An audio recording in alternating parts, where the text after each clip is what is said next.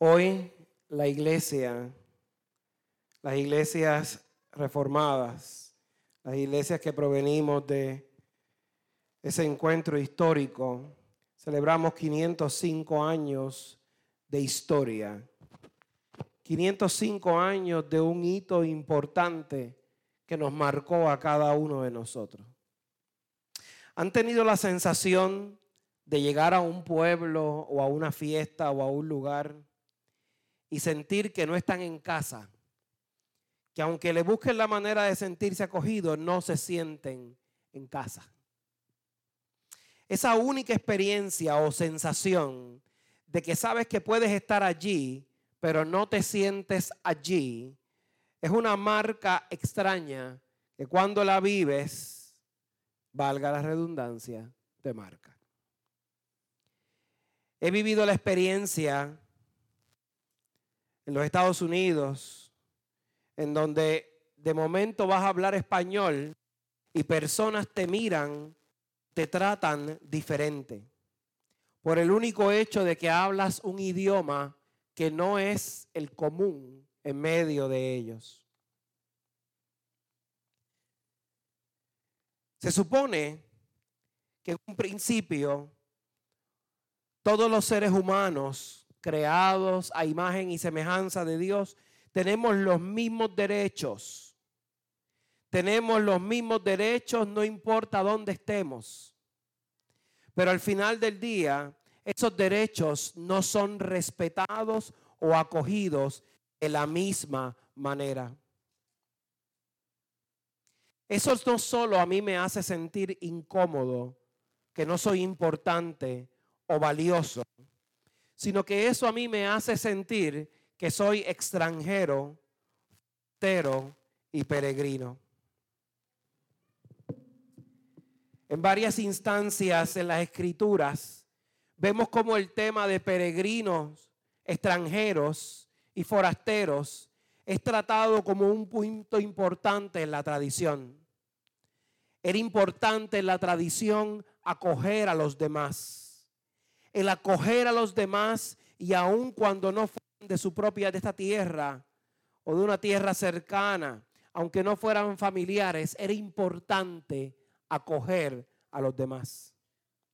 En el Evangelio de Mateo capítulo 25, verso 5, se hace una mención importante en ese tema, perdón, el verso 35, hace una versión importante del tema. Dice, porque tuve hambre y me diste de comer, tuve sed y me diste de comer, fui forastero y me recogiste. Para Jesús fue importante subrayar en el verso 35, al final del verso, fui forastero y me recogiste. El término forastero es utilizado para hablar de alguien que no es del lugar, por consiguiente está solo en ese lugar, sin familia cercana, aunque anden en grupo. Cuando uno era pequeño, cuando yo era pequeño, cuando todos éramos pequeños, nos enseñaban del amor de Dios nos enseñaban y nos mostraban también no solamente el contexto del amor de Dios, sino que también nos mostraban al Dios del coraje, al Dios de la ira, al Dios que se iba a enojar si mentíamos, al Dios que se iba a enojar si hacíamos cosas malas. Nos decían, mira que Dios te está mirando. Eso creó en nosotros desde niños una imagen confusa del Dios al que se supone íbamos a servir mientras pasaba el tiempo y me relacionaba con cristianos o cristianas de todas las denominaciones, me confundía el rostro del Cristo al que veía. El rostro del Cristo al que yo veía no era semejante al rostro del Cristo que me hablaba las escrituras. Yo sentía confusión porque veía personas políticas hablando de un Cristo o escenificando a un Cristo diferente al que yo comprendía. Veía a líderes eclesiásticos de alto rango, obispos y arzobispos, comportándose diferente al Cristo al que andaba predicando.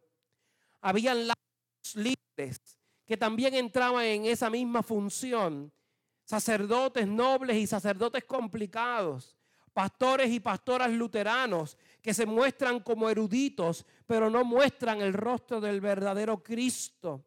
Iglesias o templos, estructuras físicas vacías o huecas, mala fe en el proceso, protagonismo, pastores secuestrando el púlpito con agendas particulares. Eso confundió mi visión del rostro de Cristo de las Escrituras. Yo tenía que elegir desde bien temprano cuál era el rostro del Cristo que yo quería ver.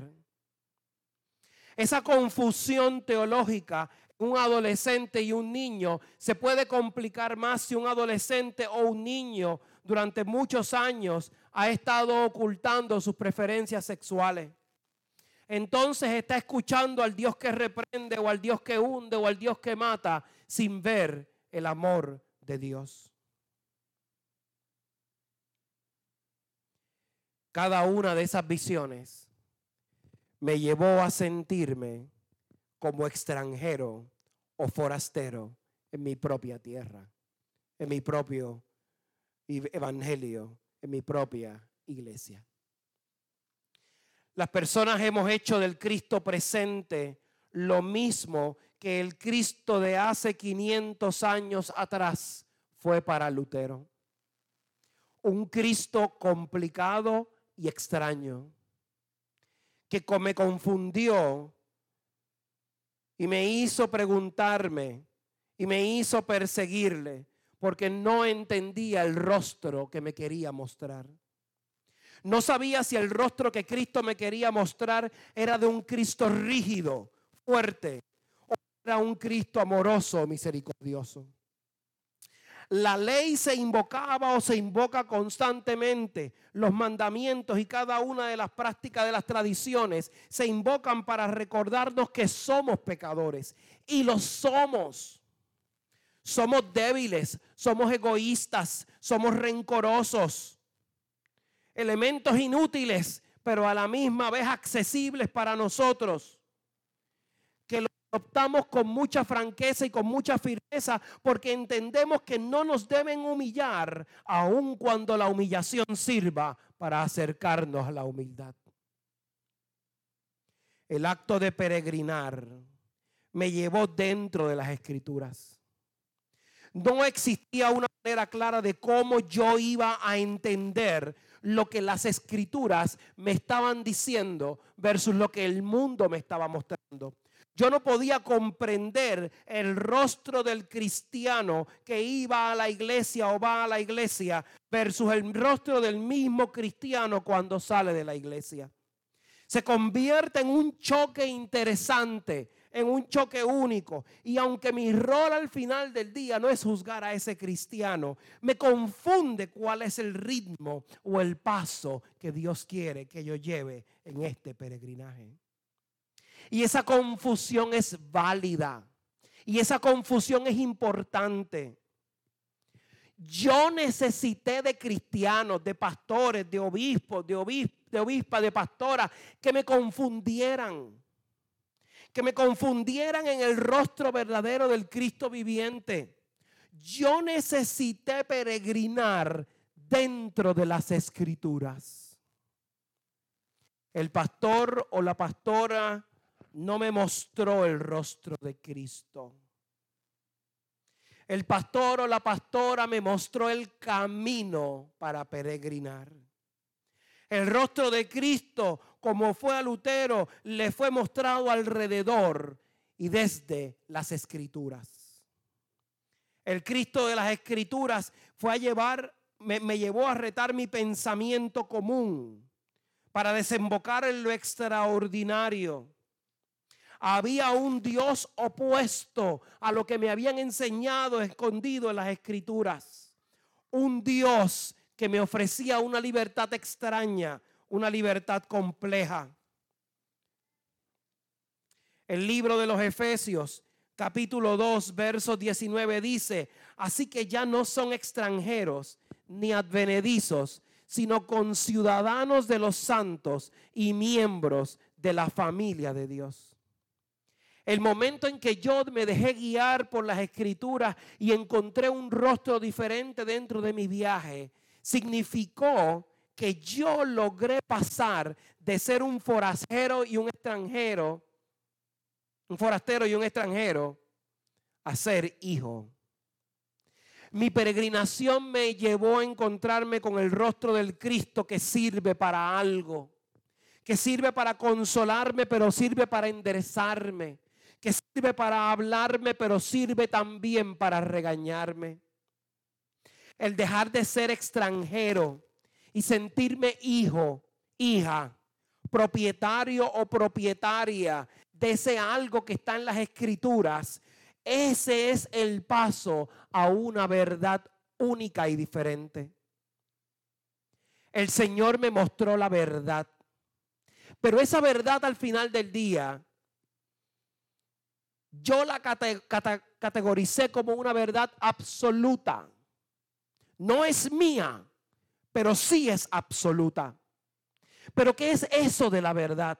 ¿Cómo tú puedes decir que existe una verdad absoluta cuando constantemente decimos que no hay verdades absolutas? Hay una verdad absoluta encerrada en el Evangelio, no en el Antiguo Testamento a plenitud, sino en el Evangelio me muestra el rostro de un Dios diferente en las circunstancias que yo estoy viviendo. Las circunstancias que yo, y cuando digo yo, yo no digo nada más al pastor, sino a todos nosotros que vivimos en esta isla del encanto o que viven en cualquier otro lugar y nos estén viendo en la transmisión, es una verdad compleja hay una falta de concentración a la mirada del Cristo viviente. Se me hace difícil identificar en mi hermano o en mi hermana el rostro del Cristo viviente. Se me hace difícil ver el rostro del Cristo viviente en los pastores o pastoras, sacerdotes, clérigos. Se me hace difícil porque he idealizado lo que debe ser un cristiano. Hay una verdad absoluta en donde mi rol no es idealizar el rostro del verdadero cristiano, sino es yo ver a Cristo a través de ese cristiano y cristiana. Afirmar que esa verdad es absoluta definitivamente me, me expone a los ataques de los sabios, de los entendidos, donde establecen que no existe verdad absoluta, pero el Evangelio de hoy nos está hablando de una verdad absoluta, extraña y única. El verso 31 y 32 del Evangelio que leímos hoy dice, dijo Jesús a los judíos que habían creído en él, si ustedes se mantienen fieles, ese es el 31, sí. Si vosotros permaneceréis en mi palabra, seréis verdaderamente mis discípulos. Y dice el verso 32, y conocerán la verdad y la verdad los hará libres. Probablemente el cuestionamiento inicial que los judíos tuvieron en ese momento es el mismo cuestionamiento que yo me hice hace muchos años. ¿Cuál es la verdad? ¿Qué es la verdad? ¿Qué significa esa verdad que al final del día me va a hacer libre, aun cuando yo viva en medio del coraje, del rencor, del odio, de la angustia, de la depresión, de la tristeza? ¿Dónde está esa libertad? Libertad que necesito para no sentirme como basura, sino sentirme como príncipe quizás, como rey, como un caminante que está alegre de su camino. ¿Dónde está esa verdad? Jesús mira a los judíos con una mirada firme, con una mirada silenciosa y dice, si permanecen en mi palabra, serán mis verdaderos discípulos. Permanecer en la palabra de Dios implicaba reflexionar si tenía que seguir lo que decía el Antiguo Testamento o las palabras presentes de Jesús. Pero las palabras presentes de Jesús me estaban no solamente retando, sino que me estaban hiriendo. Porque Jesús estaba condenando a todo aquel que se alejaba del amor o alejaba a otros del amor. entonces eso me llevaba a mirarme a mí también como culpable de no llevar el rostro verdadero de Cristo. La verdad se convirtió en un espejo en mi vida. La verdad se convirtió en un espejo importante. Yo no era nada. Y desde la nada Cristo proclamó su palabra. Y me dijo que yo tenía un sentido en mi vida, que si yo mantenía mi mirada concentrada en Él, entonces iba a ser una verdad que no iba a entender otros, sino que la iba a entender yo. A Cristo no le importaba que las palabras del Evangelio resonaran abundantemente en miles de personas de cantazo. Él necesitaba y necesita que esa palabra se haga presente hoy en ti. Si la verdad se descubre en tu corazón hoy, hoy, si la palabra de Dios y el amor que Dios está expresando se conecta hoy en nosotros, entonces esa verdad tiene un sentido diferente.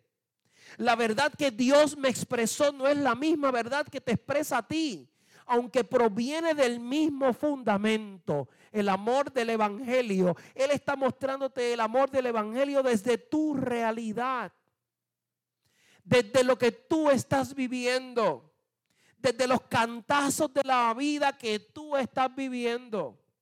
Yo te puedo contar mis cantazos de la vida, pero mis cantazos de la vida no van a mostrarte mi verdad a ti, sino solamente a mí. Pero Dios ha diseñado un camino perfecto para ti como peregrino o peregrina. Para que tú veas una verdad única, absoluta, que se conecta en ti. Entonces Jesús dijo en el verso 32, y conocerán la verdad y la verdad los hará libres han leído un libro y mientras van leyendo el libro, a veces el libro es de autoayuda, y de momento van por la página 50 y dicen, caramba, este autor parece que se inspiró en mí para escribir este pedazo del libro. Literalmente, Jesús está caminando alrededor tuyo y mío, marcando situaciones particulares en ese peregrinar de la vida. Y de momento creó una situación específica para ti. Y cuando tú encontraste la razón o el sentido de esa situación, entonces tu vida tuvo un sentido particular. Probablemente conociste a alguien. Probablemente tu vida fue impactada por una palabra, por una canción, por una iglesia, algo que marcó tu vida. Y de momento ese algo abrió tus ojos y tú te sentiste como que, wow. Conocí la verdad. Y la verdad me hizo libre. Pero de la misma manera que los, que los judíos en ese momento, nosotros somos unos incrédulos profesionales. El verso 33 de ese texto dice, les respondieron los judíos, nosotros somos descendientes de Abraham y nunca hemos sido esclavos de nadie. ¿Cómo dices tú que seremos libres? Pastor, yo no soy esclavo de nadie.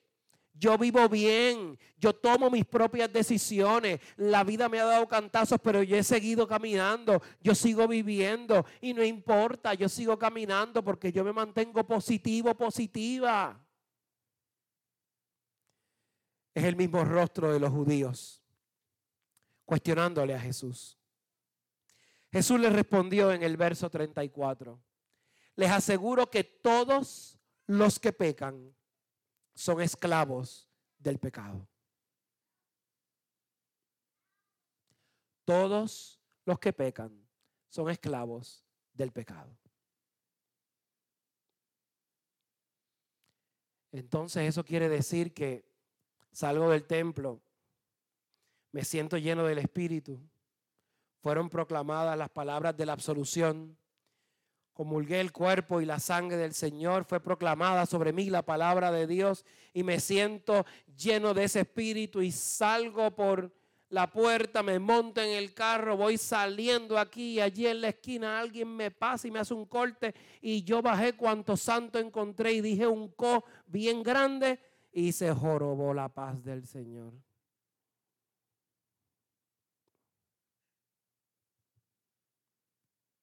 ¿Qué es ser esclavo? Nosotros no sabemos lo que significa ser esclavo a plenitud. Ser esclavo, literalmente estar amarrado, dependiente de tu amo. Hay una película que la he mencionado en varias ocasiones, The Butler. Se me olvidó el nombre del actor principal, pero la, la coestrella es Oprah. Y en un momento de la película muestran las casas de los esclavos en los sembradíos del sur de los Estados Unidos. Nunca he ido allí, me encantaría ir allí algún día. Pero hay una frase del actor que dice, nos quejábamos de los campos de concentración de los judíos, pero nosotros teníamos nuestros propios campos de concentración. Y esa frase a mí me marcó. Y definitivamente la reconecté o la, o la marqué cuando escuché a un líder del mundo del desastre decir, es fácil hablar de diversidad cuando yo vivo bajo el, el privilegio de ser blanco. Entender la esclavitud o el ser esclavo es entender que no eres dueño de tus decisiones y vives sometido y alejado a la misma vez de esa libertad que te da plenitud. Para los esclavos en los Estados Unidos era el momento de tomar decisiones, poder formular sus próximos pasos, poder formular el futuro. Para nosotros, el pecado es nuestra esclavitud.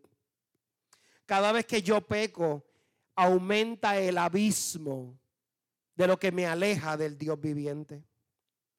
Lutero se enfrascó en la búsqueda de esa verdad de ese algo que hablaba de Dios.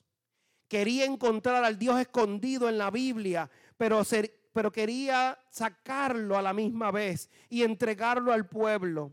Encontrarlo, vivirlo y entregarlo. Fue una búsqueda intensa de Lutero. Lutero encontró en las cartas de Pablo una especie de guía, una especie de luz dentro de este proceso. De momento Lutero dentro de su examen, porque Lutero no era cualquier, ¿verdad?, de la calle, sino era una persona muy preparada. Está leyendo el texto de los romanos y se sintió que una luz le empezó a guiar. Y dice el verso 19, pero sabemos que todo lo que la ley dice, lo dice a los que están bajo la ley, para que toda boca se cierre y todo el mundo quede bajo el juicio de Dios ya que por las obras de la ley ningún ser humano será justificado delante de él, porque por medio de la ley es el conocimiento del pecado.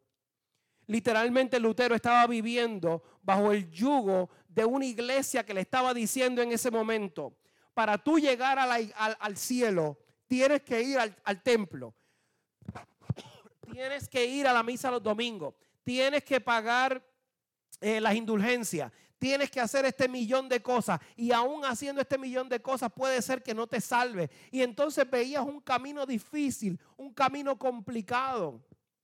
Es levantar el cuerpo y la sangre del Señor para un pastor o una pastora o un sacerdote y sentirse al final del día indigno, indigna de sostener ese cuerpo de la sangre del Señor cuando se da la epiclesis, el momento fulminante de la consagración.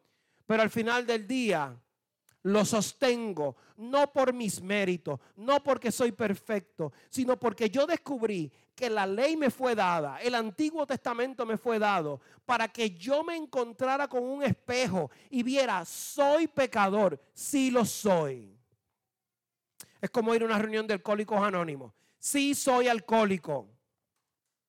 El problema no es ser alcohólico es que yo lo voy a aceptar y voy a aceptar desde mi pobre condición caminar sin ese algo que me lastima a mí y lastima a otros. Si yo viera el pecado de la misma manera que yo vea la droga o veo cualquier otra cosa que me hace daño, probablemente tú y yo estaríamos constantemente alejándonos del pecado. Pero tú dices que al final del día todo es pecado. Todo nos está lastimando, todo nos está alejando de Dios. Nos está alejando de Dios el que no mantengamos nuestros ojos en Él. Dice el verso 21, pero ahora aparte de la ley se ha manifestado la justicia de Dios, testificada por la ley y por los profetas.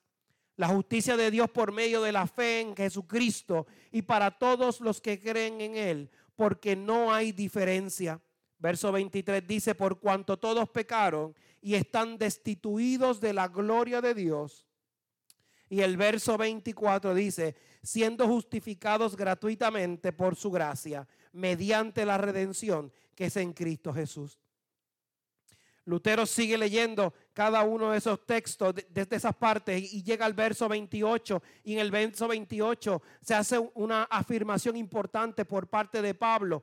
Concluimos pues que el hombre es justificado por fe sin las obras de la ley. Entonces yo imagino la mente de Lutero que explotó y dijo, ven acá, no hay peregrinación, no hay indulgencia, no hay eucaristías, no hay nada, nada en este mundo que me pueda salvar del juicio de Dios. ¿Y qué hago aquí? Nada me va a salvar del juicio de Dios. Entonces, Pablo le dice, eres pecador y eres culpable.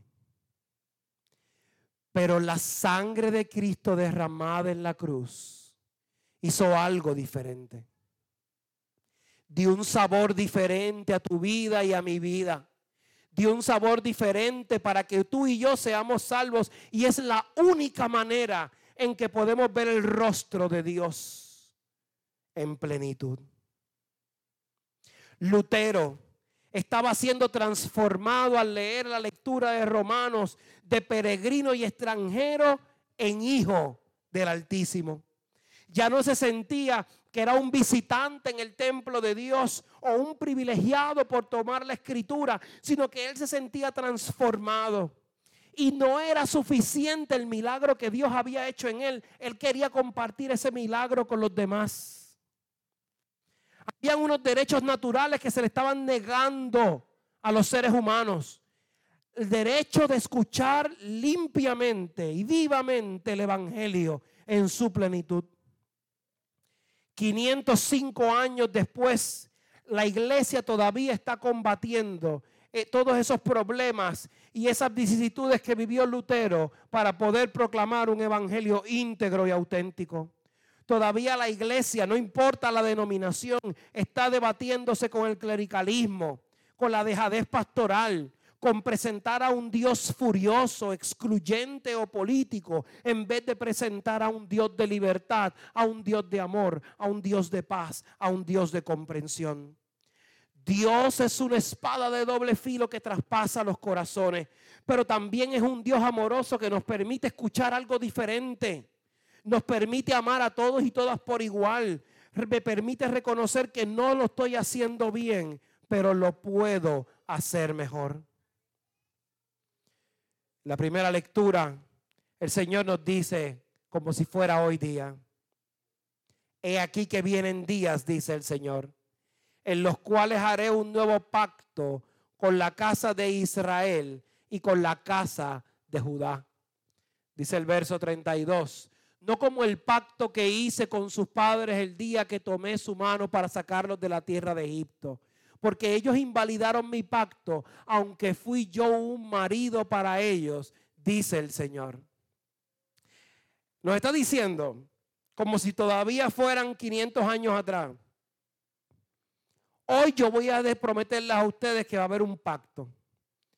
Si usted y yo nos sentamos en un círculo, como lo hemos hecho en otras ocasiones, va a decir es que la juventud se está perdiendo, es que esto está pasando, es que muchas cosas están pasando en, en Puerto Rico, en la sociedad, en la economía. Pero hoy el Señor, 505 años después, nos dice, he aquí vienen días, dice el Señor, que haré un nuevo pacto.